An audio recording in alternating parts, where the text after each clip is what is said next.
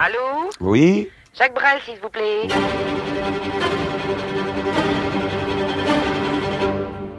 Jacques Brel, je vous ai apporté des chansons.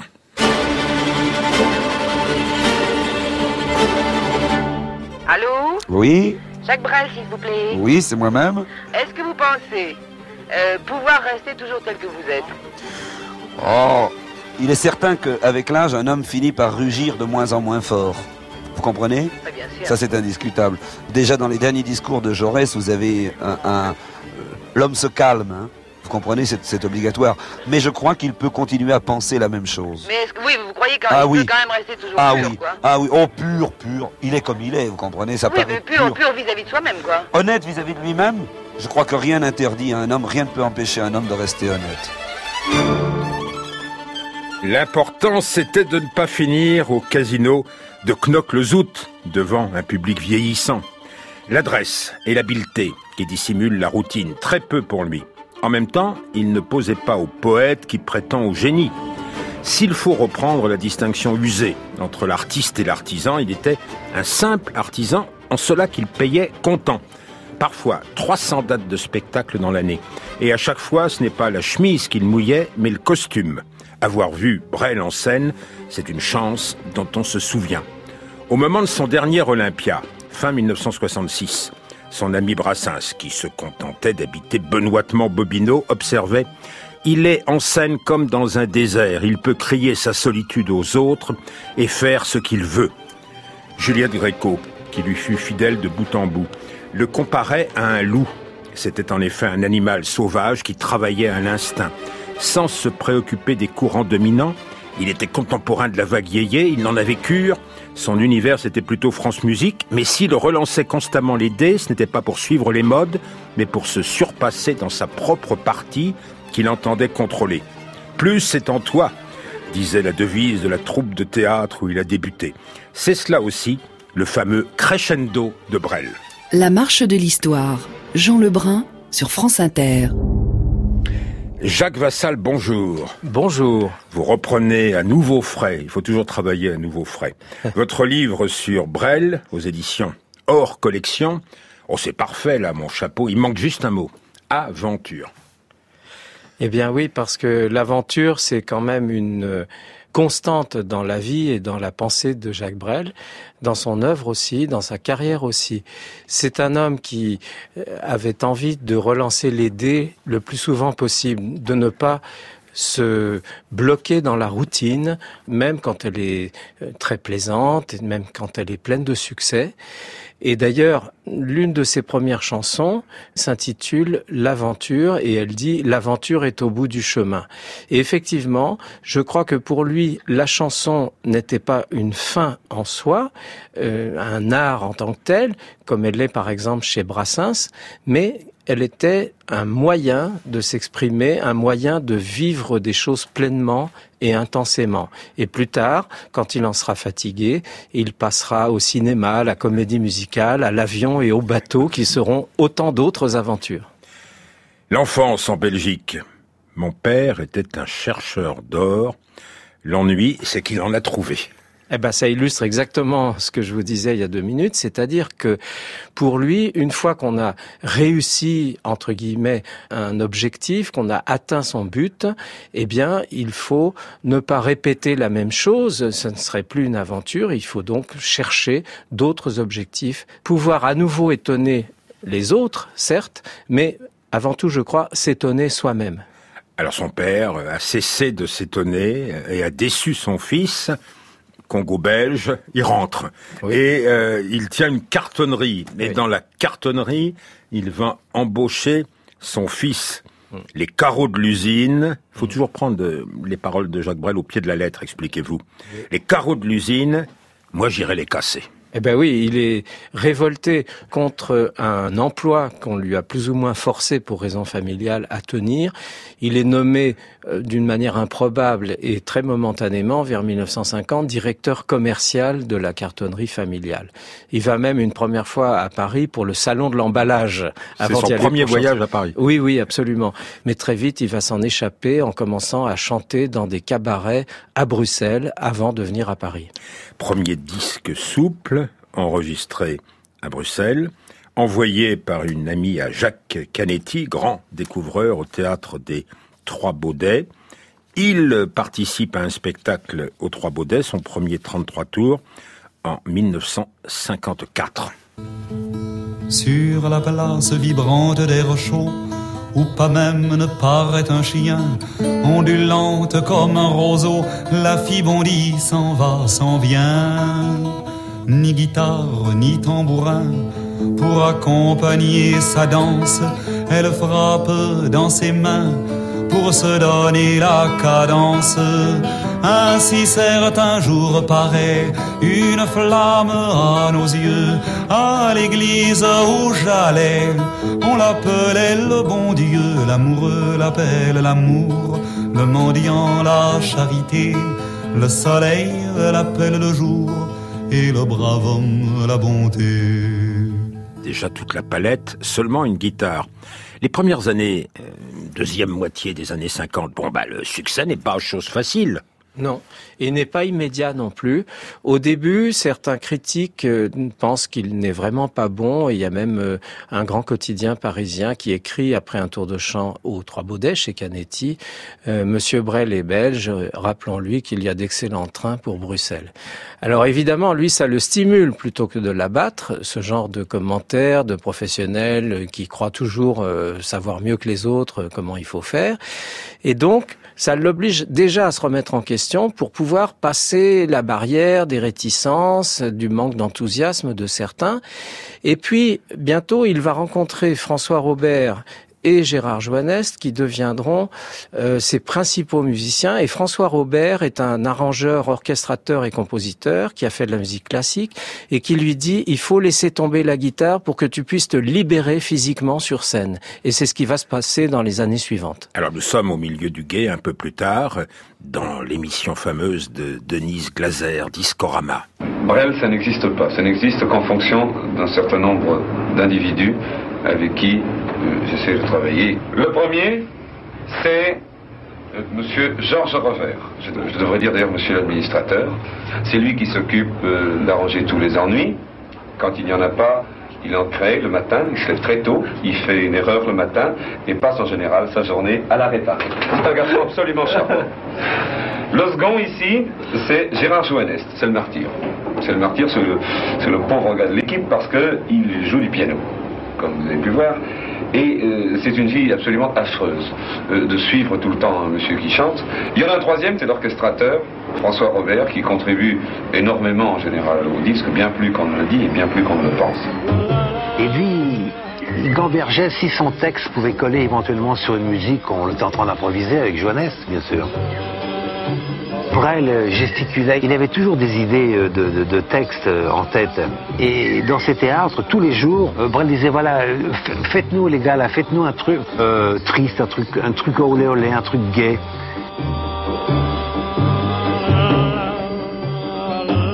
Le grand François Robert qu'on retrouvera aussi aux côtés d'Aznavour. Alors comment il fait porter et sonner ses mots sur la musique? Eh bien, justement, sur conseil de Robert, il va abandonner la guitare et grâce à cet abandon, entre guillemets, de la guitare, il va pouvoir se libérer physiquement, il va pouvoir devenir un véritable comédien de la chanson. Il est devant le micro, parfois il l'ensert, et si j'ose dire, il s'en sert euh, comme d'un accessoire qui pourrait être un second personnage euh, fictif sur scène, et il embrasse ce micro, les mains euh, gesticulent, les mains montrent beaucoup des sentiments de, de l'interprète et du chanteur il bouge, il rit, il grimace, il a toute une palette d'expressions physiques qui lui permettent de faire exister les chansons beaucoup plus fort et de les faire mieux comprendre. Et d'autant plus que lorsqu'il commencera à être célèbre assez pour tourner à l'étranger, y compris dans des pays non francophones comme les États-Unis ou la Russie ou Israël par exemple, où le public ne comprend pas toujours le français, eh bien, il pourra aider le public à comprendre quand même les chansons. Parce que, comme il le dit dans une chanson, faut dire que je suis pas beau, Il le fait oublier euh, sur scène. Ah oui, bien sûr. Faut dire qu'on ne nous apprend pas à se méfier de tout. Lui s'est méfié de lui-même, il s'est méfié de ses défauts, mais parfois il s'en est servi. Et il disait que non, en effet, il n'était pas beau, il avait un physique relativement ingrat, surtout dans sa jeunesse. Il avait entre autres une dentition de cheval, dont il rira d'ailleurs dans la chanson euh, Le Cheval. Et vraiment, il doit gagner, par euh, gagner le public, convaincre le public, grâce à ses qualités d'interprète et bien sûr à l'écriture de ses chansons qui sont très soignées. Premier grand succès, euh, quand on n'a que l'amour, 57-58, euh, il mm. éclipse même à l'Olympia, quand il s'y produit pour la première fois, la vedette Philippe Clay, Bobino 59, Grand Prix euh, Académie Charles Cros 60, et puis l'Olympia en numéro 1. je voudrais qu'on entende un peu de la veine polémiste, de la veine de, de gladiateur de Jacques Brel, ce morceau très connu. Le cœur au repos, les yeux bien sur terre, au bar de l'hôtel des Trois Faisans, avec maître Jojo et avec maître Pierre, entre notaires, on passe le temps. Jojo parle de Voltaire et Pierre, Casanova et moi, moi, moi qui suis resté le plus fier, moi. Je parle encore de moi. Et c'est en sortant vers minuit, monsieur le commissaire, que tous les soirs, de chez la Montalent, de jeunes peigne nous montrent leur derrière en nous chantant. Et bonjour, les cochons, je deviens vieux, je deviens bête, disent-ils, monsieur le commissaire. Les bourgeois, ça devient vieux, ça devient, ça, ça devient.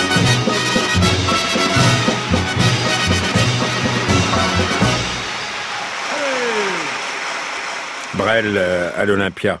Les bourgeois, c'est une musique de Jean Corty, parce qu'on a cité Robert, on a cité oui. Joannest, il faut citer euh, aussi euh, Jean Corty qui l'a accompagné tant et tant d'années. Accordéoniste et d'origine italienne. Alors, cette chanson, il s'y implique. Il devient un bourgeois. Il peut devenir euh, un bourgeois. C'est pas la faute de l'autre qu'il désigne. C'est d'ailleurs ce qu'on entend à la fin de cette chanson, c'est-à-dire euh, les jeunes gens qui dénonçaient les travers, le conservatisme, euh, le côté bigot, hypocrite, etc. des autres quand ils étaient jeunes à leur tour, une fois que la vie euh, a fait son œuvre, on va dire, euh, ils ont trouvé leur place dans la société, ils sont devenus peut-être un petit peu plus riches et plus conservateurs, parfois beaucoup plus, et ils tombent dans les travers qu'ils dénonçaient eux-mêmes quand ils avaient 20 ans. Alors ça, c'est une chanson qu'on chantait quand on avait 20 ans. Enfin, je parle d'une génération qui est la nôtre. Jacques Vassal, c'était comme une conjuration. On ne voulait pas devenir ah ça. Bah bien sûr. On ne voulait pas devenir comme les cochons. On ne voulait pas devenir vieux et bête, et encore moins devenir con, puisqu'il le fait rimer avec cochon. Mais surtout, bien sûr, on se confortait dans l'idée qu'on était des révoltés euh, contre le conformisme, contre un, tas de choses, contre les injustices de la société. Oui, mais quand on la réécoute à votre âge ou à notre âge, on a ouvert en fait une boîte de Pandore et dans cette boîte de Pandore, il y a plein de nouvelles choses à extraire. Les chansons de Brel sont comme chez tous les grands auteurs de chansons, euh, en effet, on ouvre une boîte de Pandore. Euh, une autre comparaison que j'aime bien utiliser parfois, c'est celle de l'oignon, euh, avec la plure d'oignon et puis ensuite les couches successives jusqu'à arriver au, cœur. Là, c'est un peu la même chose pour arriver au cœur des plus grandes chansons de, de Brel et de, et de quelques autres. Eh bien, euh, il y a plusieurs euh, étapes à franchir, mais c'est pas fastidieux ni ennuyeux. Au contraire, c'est passionnant parce que derrière ce qu'on a cru comprendre, il y a autre chose qui s'ouvre. Brel, par exemple, disait que la bourgeoisie, pour lui, c'était une infirmité de l'âme.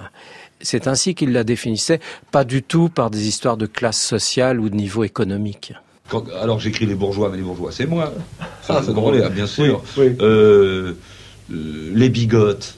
Euh, j'écris les bigotes. Bah alors, d'abord les bigotes comme celles que je, je, définis, ça n'existe plus. Mais en fait, il y, a des, il y a des tas de bigotes au Parti communiste, par exemple. Oui, oui, naturellement. La bigote, pour moi, c'est l'excès, c'est s'en remettre totalement à une philosophie, à une chapelle, une chapelle, enfin, et, et devenir un individu atrophié ou, ou, déformé par cet excès de, de, de bon vouloir, mettons. Le samedi soir après le turbin, on voit l'ouvrier parisien, mais pas de bigote. Car c'est au fond de leur maison qu'elles se préservent des garçons, les bigotes.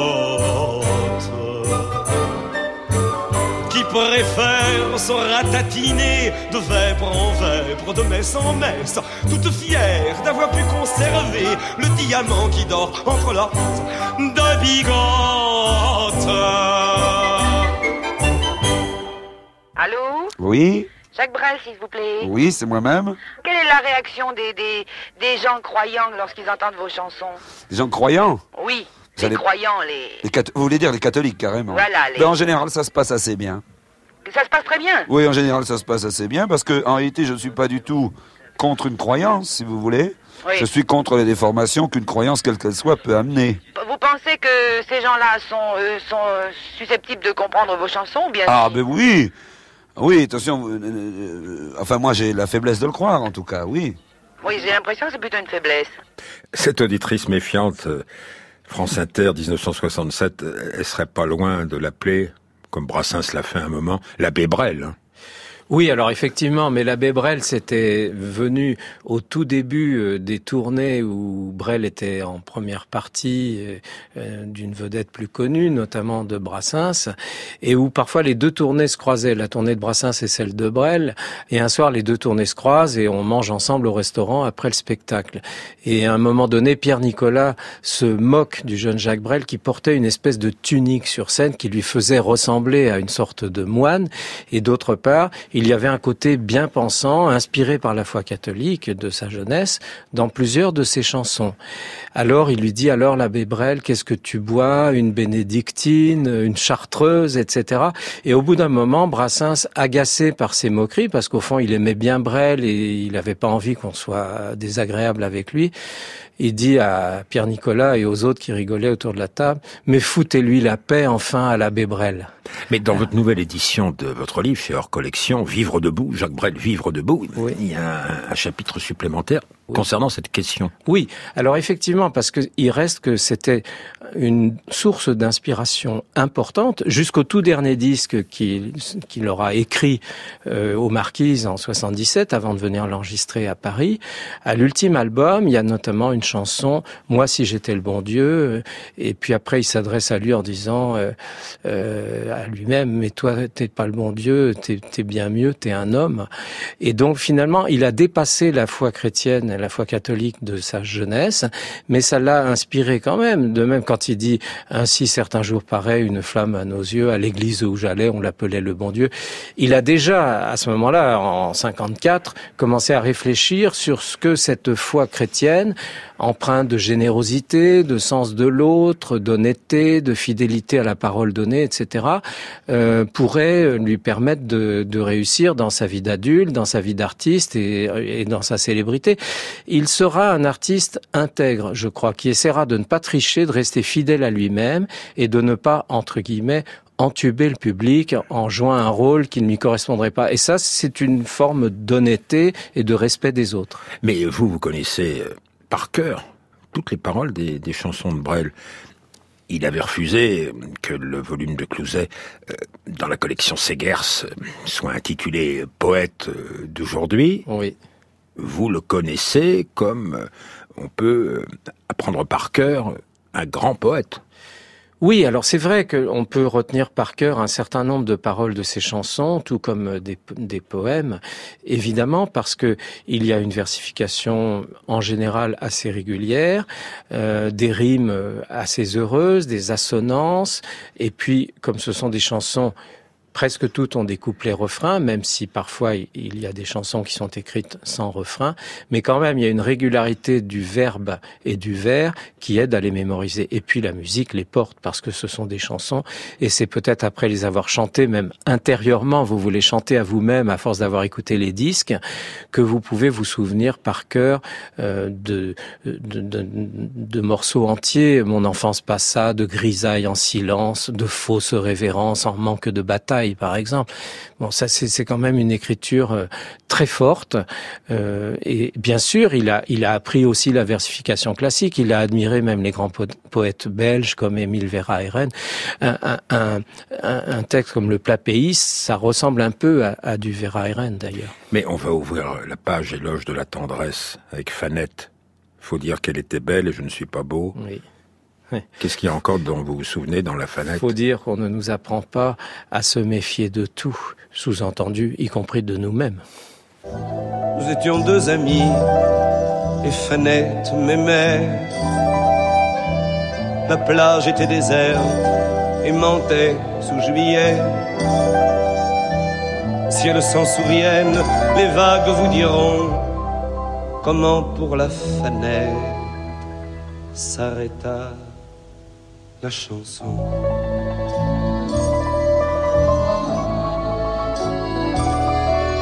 Faut dire, faut dire qu'en sortant d'une vague mourante, je les vis s'en allant comme amant et amante. Faut dire, faut dire qu'ils ont ri quand ils m'ont vu pleurer, faut dire qu'ils ont chanté quand je les ai maudits.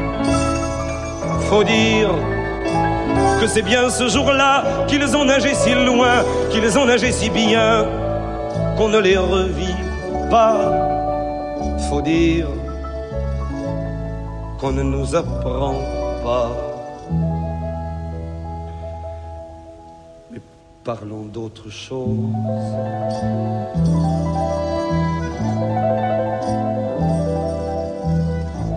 Nous étions deux amis et Fanette l'aimait. Et la plage est déserte et pleure sous juillet. Et le soir, quelquefois, quand les vagues s'arrêtent, j'entends comme une voix. J'entends, c'est la Fanette.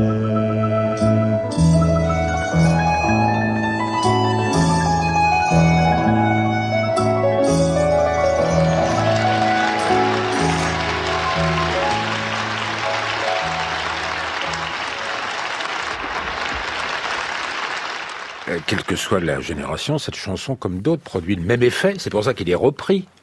Oui, bien sûr, il y a un effet émotionnel euh, très fort et je dirais assez fondamental. Il y a bien sûr le sentiment amoureux, euh, l'attirance que l'on peut éprouver pour un homme ou pour une femme, euh, lorsque le, désir physique se mêle euh, au sentiment d'attachement.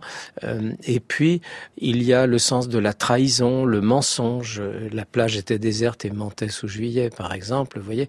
Donc, il faut se méfier du mensonge, y compris du mensonge à soi-même.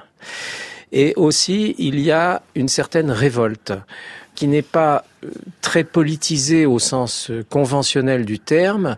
Euh, Jacques Brel n'est pas un militant d'un parti politique, qu'il soit de gauche, du centre ou de droite.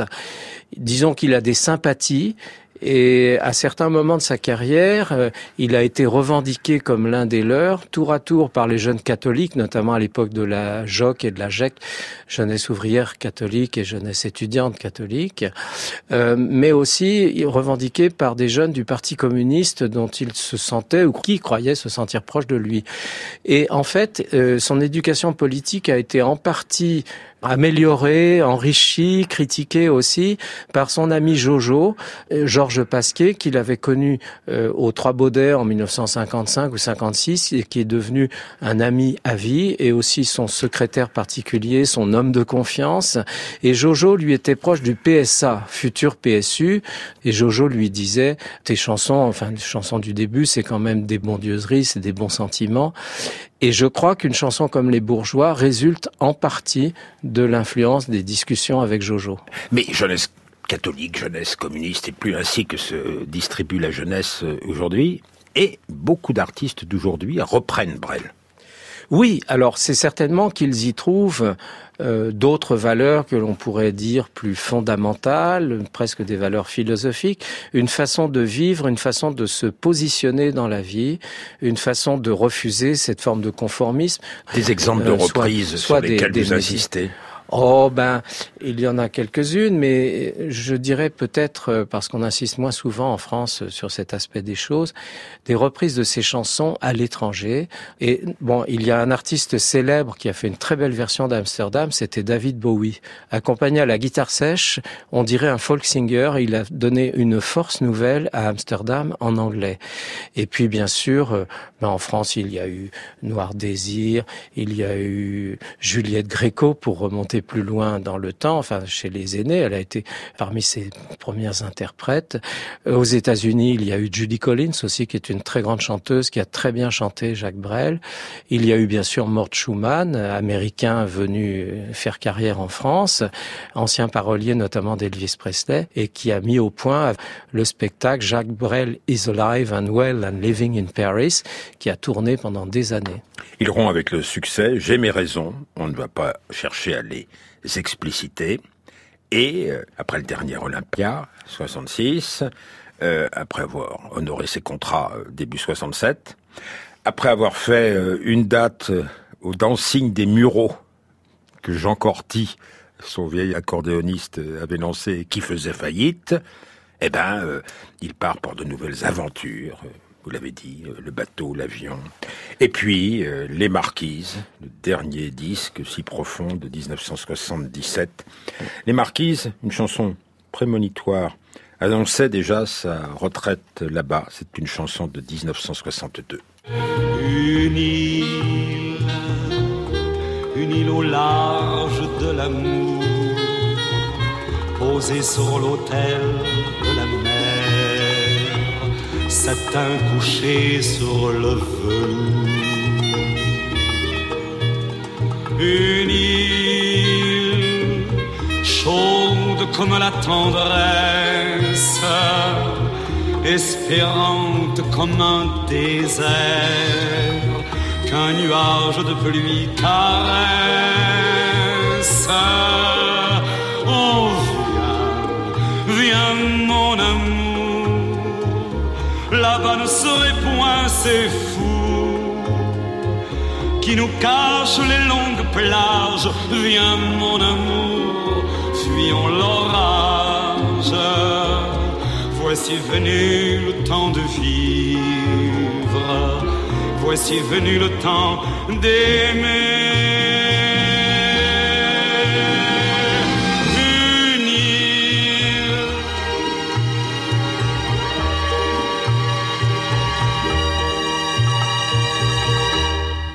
Jacques Brel mourra en octobre 1978. Et dans l'odeur des fleurs qui bientôt s'éteindra, je sais que j'aurai peur une dernière fois. Il faut toujours parler de lui au futur. Merci à vous, Jacques Vassal. Votre livre, Jacques Brel, Vivre debout. C'est une nouvelle édition augmentée, hors collection. L'émission a été préparée par Frédéric Martin avec à la technique Kevin Pelot et à la réalisation Audrey Ripouille. Et demain, la marge de l'histoire, en direct en public, auditorium de l'abbé Grégoire, c'est à Blois avec Félix Torres, historien d'entreprise et entrepreneur d'histoire. Et chez vous, tout de suite, Mathieu Vidard. Oui, Jean, dans la tête au carré, l'autisme et les intelligences atypiques dans un instant.